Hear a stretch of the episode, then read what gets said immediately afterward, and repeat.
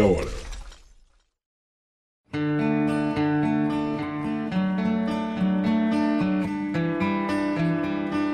Você já clicou para abrir o episódio de hoje do Geografia em Meia Hora, então evidentemente que sabe que além de trabalharmos com K-pop, vamos também trabalhar com soft power, com geopolítica e diversos outros temas.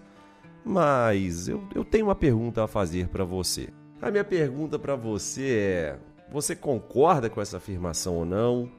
O que que faz do K-pop esse sucesso internacional? E se você conhece K-beauty, K-pop, K-drama, K-food, K-tunes em geral, mas evidentemente você me conhece aqui no G30 e a gente vai abordar muito mais coisa do que apenas um gênero musical, evidentemente. Afinal de contas, esse é o Geografia em Meia Hora, meus caros e minhas caras. Vamos lá, primeiro a gente precisa contextualizar o que, que é a Coreia do Sul. Coreia do Sul é um país de 51 milhões de habitantes, com uma área territorial aí de cerca de 100 mil quilômetros quadrados, um pouco maior do que o estado de Pernambuco aqui no Brasil, sendo que metade da população da Coreia do Sul se encontra na região metropolitana de Seul.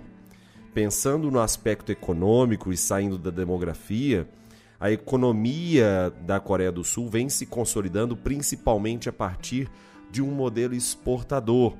Foi a partir principalmente da década de 1970 que a gente começa o descolamento econômico entre a Coreia do Norte e a Coreia do Sul. Ambas apresentavam praticamente o mesmo PIB até a década de 1970. E depois a diferença na pujança econômica se transformou em um abismo.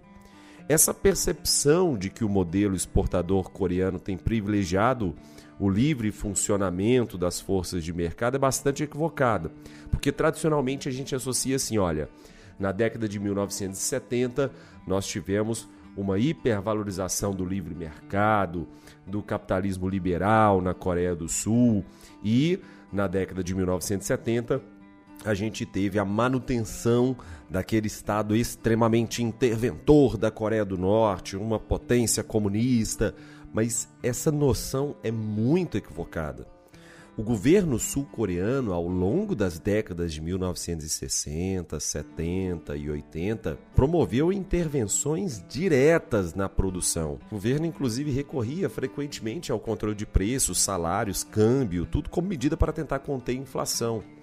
E a, a, a deliberação sobre a política industrial também é interessante, porque é justamente o, o, governo desse momento da história da Coreia do Sul que exerceu um controle muito rígido sobre a distribuição de crédito para saber quais eram os setores mais estratégicos, prioritários dentro da atividade industrial.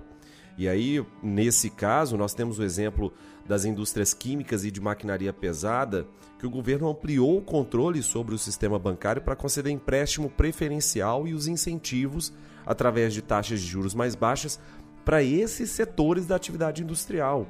Em outras palavras, o governo selecionava as empresas que eh, eram direcionadas para empreender novos projetos nessas áreas prioritárias e garantia subsídios, garantia créditos para viabilizar esses investimentos.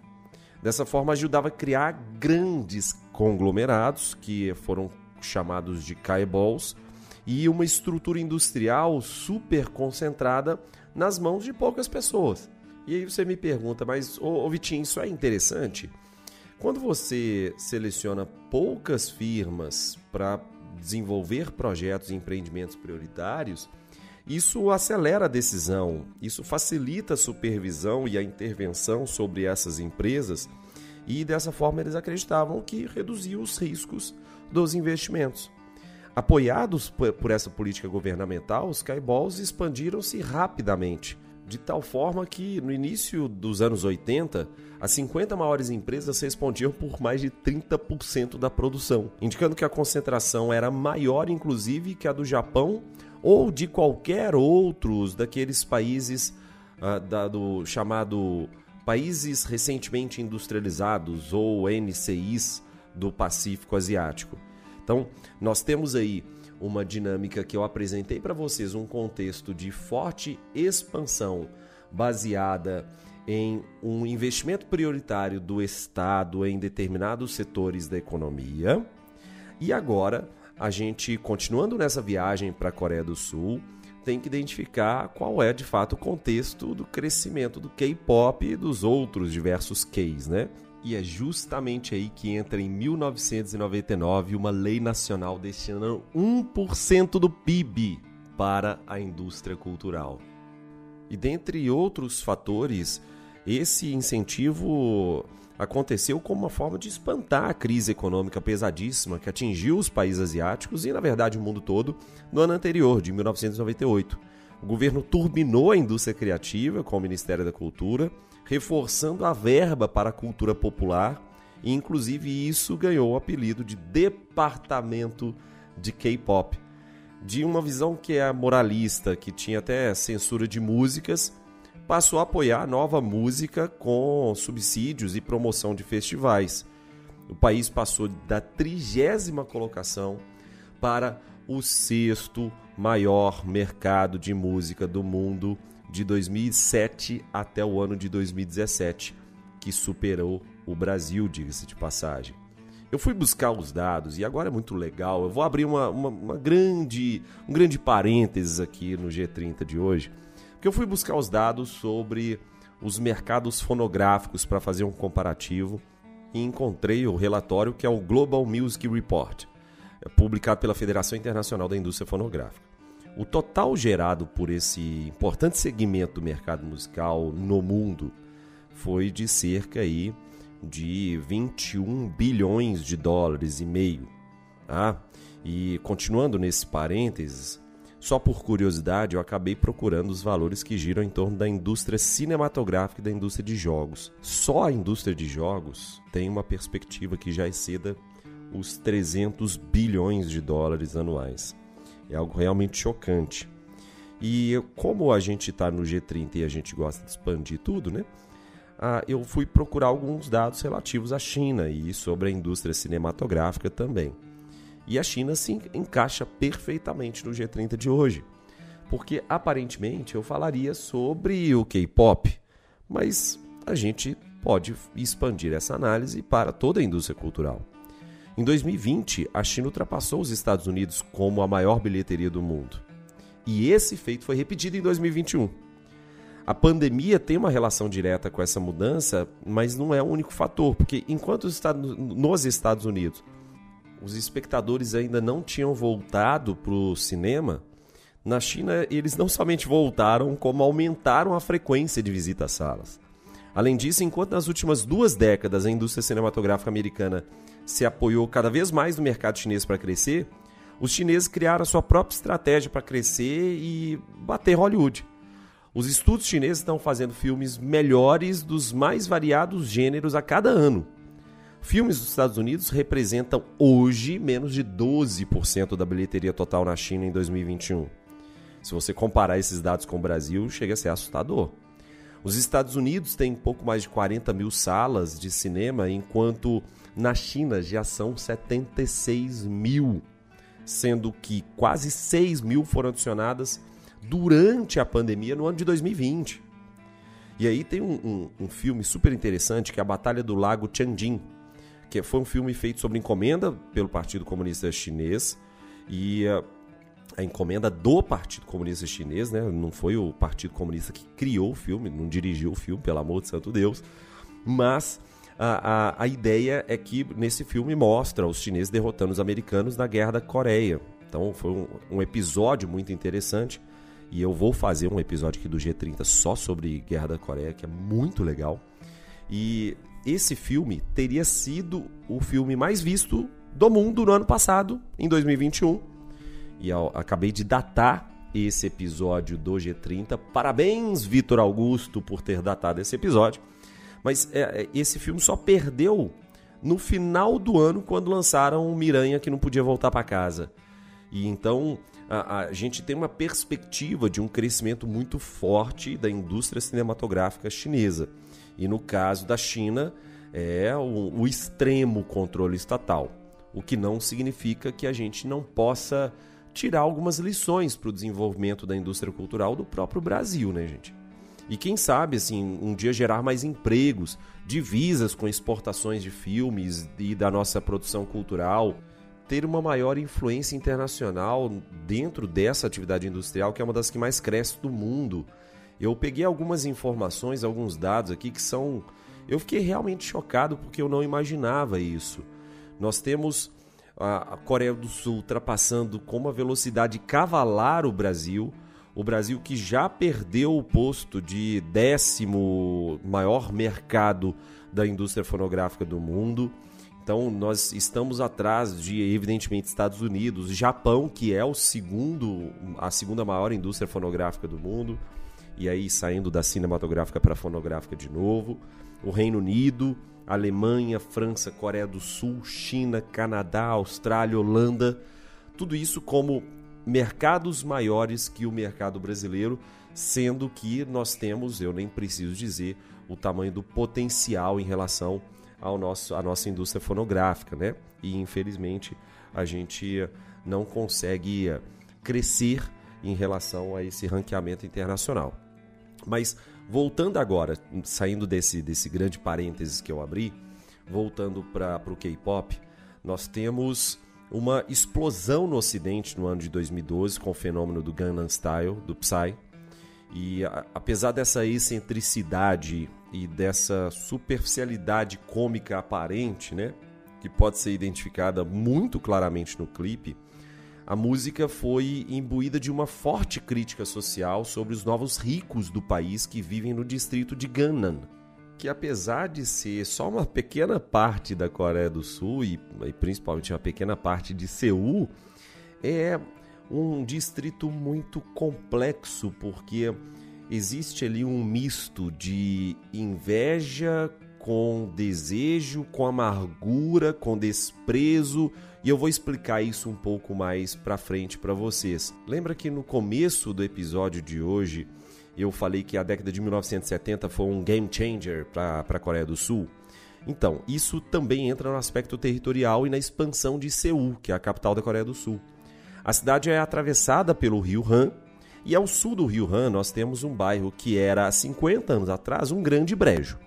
Esse distrito, o distrito de Gannan, que significa literalmente o sul do rio, é a metade do tamanho de Manhattan, por exemplo, em Nova York. Cerca de 1% da população de Seul mora nesse distrito, mas muitos dos habitantes desse distrito são riquíssimos. Eu fui lá atrás da, da, da, média de preço de um apartamento em Ghana. A, a gente aqui no Brasil, como está tudo em dólar, né, a gente se choca muito. A média de um apartamento em Ghana é de 716 mil dólares, o que um sul-coreano de classe média demoraria cerca de 18 anos para ganhar. O centro de negócios e do poder governamental de Seul sempre foi no norte do Rio Han, nas vizinhanças, em torno dos palácios reais, enfim, onde muitas famílias ricas tradicionais ainda moram. É o famoso dinheiro velho. Já Gangnam é o lugar dos novos ricos, que ganharam dinheiro com o boom que começou nos anos 1970. Toda cidade grande tem isso, né? Aqui no Brasil também. Diferença entre bairros com dinheiro velho e com dinheiro novo. Com os preços dos apartamentos disparando durante um frenesi imobiliário no início do século XXI, os latifundiários e os especuladores se transformaram em pessoas multimilionárias do dia para a noite. Então, é o famoso quem tem terra não erra, né? Isso na Coreia do Sul foi super válido, né? Mas voltando aqui a essa, a essa nova condição ao sul do Rio Han, a nova riqueza atraiu modernas lojas, clubes, proliferação de clínicas de cirurgia plástica, mas também forneceu acesso a algo que é considerável como vital na Coreia do Sul, que é a educação sob forma de algumas aulas particulares prestigiadas, escolas preparatórias com, uma, uma qualificação cada vez maior. E essas famílias de Gangnam gastam quase quatro vezes mais em educação do que a média nacional. Então, como eu disse, se cria ao entorno das, das populações, principalmente da faixa mais abastada de Gana, uma mistura de inveja com desprezo por causa do seu estilo de vida que é muito opulente, né? E, evidentemente, de uma forma ou de outra, isso vai ser representado na indústria cinematográfica, na indústria fonográfica e por aí vai. A, a canção do, do Psy, que é a Gangnam Style, explora a relação sul-coreana de amor e ódio com Gangnam.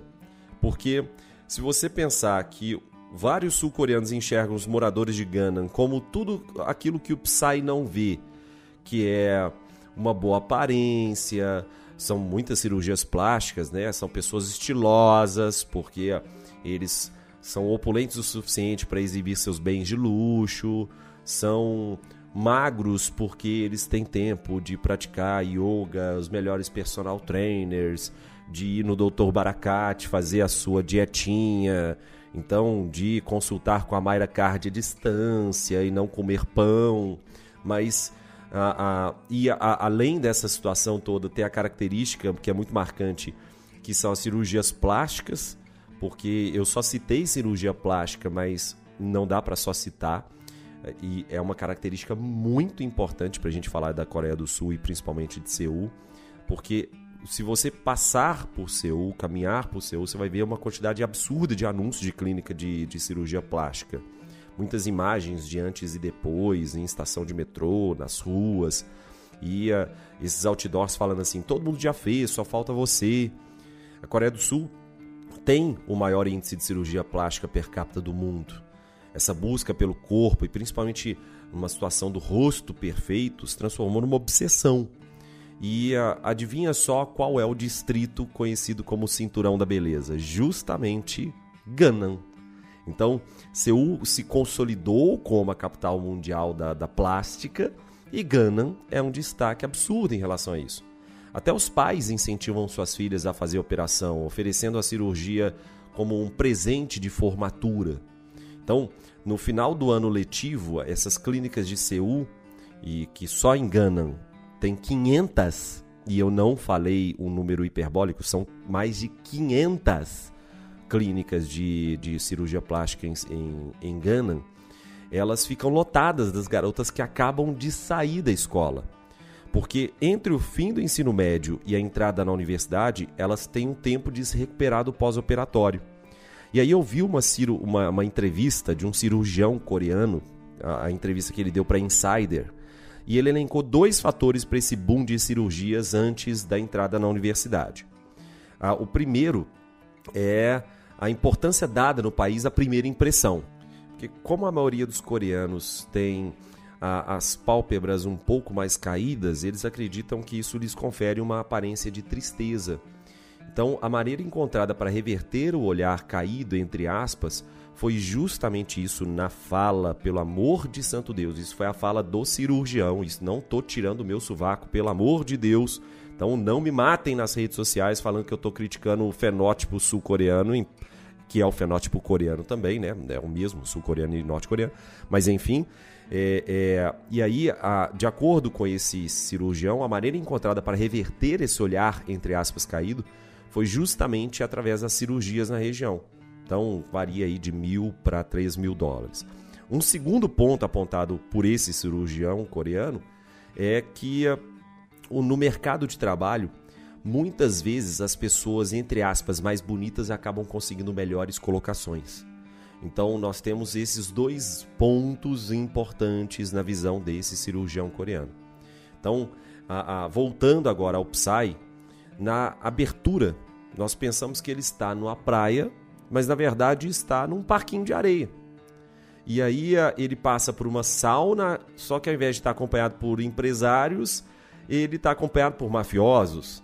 Tá vendo? Você entende que sempre tem uma dicotomia, que é a dicotomia da visão da sociedade sobre Ganon, que é incrível. Então, ele, ao mesmo tempo que uh, ele dança, parece que está dançando uma boate, mas ele está num ônibus, ele está dentro do ônibus cheio de turista de meia idade. Então, é, é, é, é nesse sentido que sempre existe um contraponto e parece ser tosco o vídeo, mas muito pelo contrário, foi muito bem pensado o clipe. Então, A, a, a gente tem, por exemplo, a, a protagonista, que é o, o, o, Psy, desfilando por um tapete vermelho, mas esse tapete está tá coberto de confete. Então, é, é como se ele estivesse destacando a ridicularidade do materialismo. A gente passa o, o clipe inteiro colocando ele como um partidão, mas sempre após cada uma das cenas a gente percebe que na verdade ou ele está no parque infantil, ou ele está uh, imitando que está jogando polo, mas na verdade ele está num carrossel. Então essa é a perspectiva de crítica que o clipe do Psy faz e que é simplesmente fantástico. Então parabéns Psy que fez um baita trabalho nesse, nesse videoclipe, sistematizando uma visão sul-coreana sobre o bairro de Gangnam. E agora que eu já falei demais, eu já estou no vigésimo minuto e ainda não dei a parada, não dei o break para o intervalo comercial. Daqui a pouquinho eu volto dentro da geopolítica barra pesada. Aí vocês vão assustar.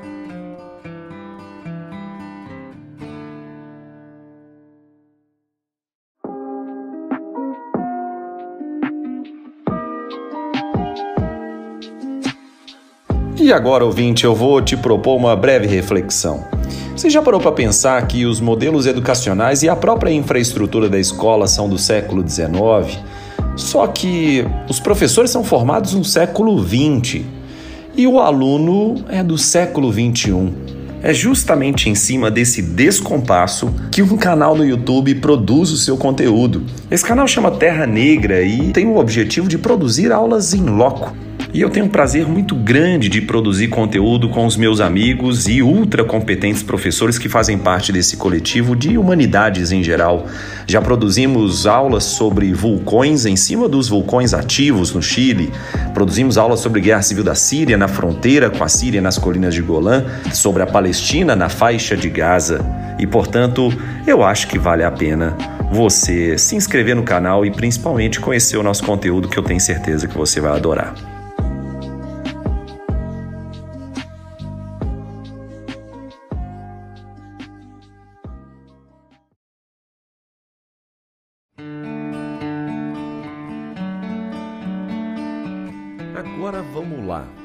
2005, o governo criou um fundo de 1 bilhão de dólares voltado ao K-pop. Estima-se que só o BTS movimente direta e indiretamente 4 bilhões e 700 milhões de dólares por ano na economia do país. E pasmem, um a cada 13 turistas citou o BTS como motivo de escolher visitar a Coreia do Sul, de acordo com o Instituto Hyundai. O turismo total no país triplicou nos últimos 15 anos. E eu tô, tô para te falar que não é pouca gente. E essa música, inclusive, já ajudou até na relação entre as duas Coreias. Em 2018, uma raríssima parceria permitiu que alguns shows de K-pop fossem produzidos na Coreia do Norte. Inclusive tem um, um vídeo mostrando o Kim Jong-un curtindo pra caramba o K-pop. É, se você for lá no, no Negra, eu fiz um vídeo mostrando isso. Então, sempre que tem alguma coisa relacionada à Coreia do Norte, você pode ter certeza que eu vou fazer um vídeo lá para o Terra Negra sobre isso, porque eu gosto muito do tema. Ele incentivou o distrito de Chandong, em Seul, a virar o bairro do K-pop, com construção e adaptação de casas de shows, estúdios. Mas aí você vira para mim e fala assim: Ô Vitinho, é, pô, eu, eu acho interessante, assim, porque você sempre fala de geopolítica, ciências da terra, né? Divulgação científica. O que, que isso tem a ver com podcast? Cara, tem muito a ver. Porque a gente não pode esquecer de um conceito muito importante chamado soft power. O soft power é, é diferente do hard power. Eu não digo o oposto, mas é, é bastante diferente. Dentro da ciência política, para trabalhar com o conceito de poder nas relações internacionais, nós não podemos pensar que apenas o poder coercitivo militar é importante. Ou seja, não adianta pensar apenas no poder beligerante dos países e quem tem o maior botão nuclear do mundo, sacou? Nós temos que entender que tem uma, uma balança entre o hard e o soft, sendo que o hard power está ligado aos agentes estatais, que são entendidos como soberanos e são quem tem legitimidade no uso da força. E esse hard power se expressa através dos meios militares, políticos e econômicos. Por outro lado, o soft power se expressa através dos agentes que são não estatais, que não possuem essa soberania e legitimidade no uso da força e basicamente são indivíduos ou divulgadores de ideologias, produtores culturais que podem ou não ser incentivados pelo Estado, diga-se de passagem. E desse modo, o conceito de soft power permite que se analise o papel da cultura e dos meios não estatais que acabam servindo a um papel geopolítico de um país. Hollywood para os Estados Unidos é essencial, fato. Não à toa, a célebre, icônica, histórica frase, né? Aonde chegam os nossos filmes, vão os nossos produtos. Vai a nossa maneira de viver. Essa frase é atribuída a Franklin Roosevelt na década de 1930. Existe um folclore sobre essa frase e sobre diversas outras frases históricas. Eu encontrei variações, tipo, ah, primeiro nossos filmes, depois os nossos carros. Mas, independente disso, a indicação é que realmente o ex-presidente pensava dessa maneira e da forma como Hollywood se desenvolveu no século XX faz total sentido. Porque oficialmente Washington e Hollywood firmaram uma parceria quando o presidente Woodrow Wilson, em 1917, autorizou a criação de um comitê no Congresso sobre informação pública que foi muito utilizado para moldar a opinião pública sobre a participação dos Estados Unidos na Primeira Guerra. A sua ordem era vender a guerra em casa e espalhar o evangelho do americanismo no exterior, promovendo a cultura americana e os valores americanos através dos filmes, enquanto a Europa precisou interromper sua produção cinematográfica durante a Primeira Guerra Mundial. O que, os Estados Unidos fez? Ampliou. Tem um documentário muito legal sobre isso, que é o Filmes Ruins Árabes Malvados. E fala sobre a estereotipização dos árabes pós-1973, quando a OPEP aumentou os preços do barril do petróleo e isso acabou gerando o choque do petróleo. Antes de 73, filmes como Lawrence da Arábia, que ganhou inclusive Oscar, mostravam uma outra visão sobre os árabes. Depois de 73, os árabes passaram a ser entendidos pelo cinema como terroristas, como burros. Filmes hollywoodianos, se valendo de princípios globais como justiça, liberdade, igualdade, acabam moldando a opinião pública para o lado dos Estados Unidos. E nessa onda, eu tenho milhares, milhões, como já diria o nosso querido senhor K, milhões de exemplos. É, é, só para a gente encerrar, existe um conceito super legal que é o nation branding. Tá? O termo branding está na moda, né? Nossa, inclusive a gente está precisando fazer um branding do Geografia em Meia Hora, do Story em Meia Hora, do Astronomia em Meia Hora e de outros em meia hora que vão surgir por aí. Mas vamos, vamos encerrar com esse conceito de nation branding, que de uma forma resumida nós podemos definir como uma política de promoção que compara um país a uma marca. Exemplo: o Japão pratica o nation branding a partir do projeto denominado Cool Japan. Tá? Nos Estados Unidos, pratica por Hollywood, na Índia, Bollywood, na Nigéria tem Nollywood. Tá? No caso japonês é mais fácil pra gente, né? porque o, o Cool Japan foi lançado no século XXI como uma medida tomada pelo governo para melhorar a imagem do país, que tinha sido abalado por diversos eventos históricos, como, por exemplo, participação em guerra, atuação de governos anteriores, problemas com outros países asiáticos, uma imagem pouco amigável, uma imagem de um país muito conservador. E uh, com esse Cool Japan, o Japão reconstruiria sua imagem, gerando condições mais favoráveis na sua relação com o mundo.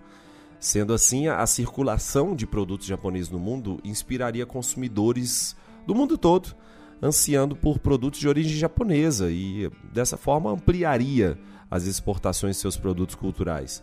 Eu, por exemplo, sou um millennial, era criança na década de 1990 e eu fui fortemente impactado, fortemente influenciado pelos animes, animes, sei lá como é que você chama, como Dragon Ball, Cavaleiros do Zodíaco. E vixe, se eu, se eu ficar falando aqui, tem tanta coisa que vocês vão me chamar de Castanhari.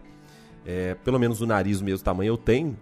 Mas eu tenho que fazer uma menção honrosa aqui também para o Samurai X, para os tokusatsus como Jaspion, Jiraiya, uh, Black Kamen Rider, Cybercops, enfim, tem uma cacetetada de produtos da indústria cultural japonesa que a, a gente acompanhou como millennial, né? O millennial foi submetido a esse poder da indústria cultural japonesa. E, uh, eu sou um exemplo claro disso. Então, o nation branding associado à indústria cultural é de fato algo muito importante. E a, a Coreia do Sul está de parabéns em relação às, às suas políticas atuais. Como eu disse no começo, eles possuem diversas variações do potencial da indústria cultural, os K-dramas, tá? E os doramas, né? Aí os ouvintes que são especialistas nisso vão poder me corrigir se eu estiver equivocado, mas são essas novelinhas, tipo Vicenzo da, da Netflix, né? São essas novelinhas é, sul-coreanas. Eu tô assistindo muito sé muita série, muito filme sul-coreano na, na, Netflix também, muito legal, muito interessante. A K-Beauty, tá? Muitas, muitas sul-coreanas, e eu disse da, da cirurgia plástica e da, da importância da aparência para diversas sul-coreanas, fazem aquele esquema de limpeza facial do dia, que eu esqueci qual é, skincare, né? Skincare do dia. Enfim, tá, o K-Food tá bombando também na internet, no YouTube, você só vê K-Food com Casimiro, com Casimiro reagindo, os K-Tunes também entrando na parada. Ou seja, a indústria que a indústria cultural sul-coreana tentando massificar os seus produtos para além de suas fronteiras. E é essa a beleza do negócio.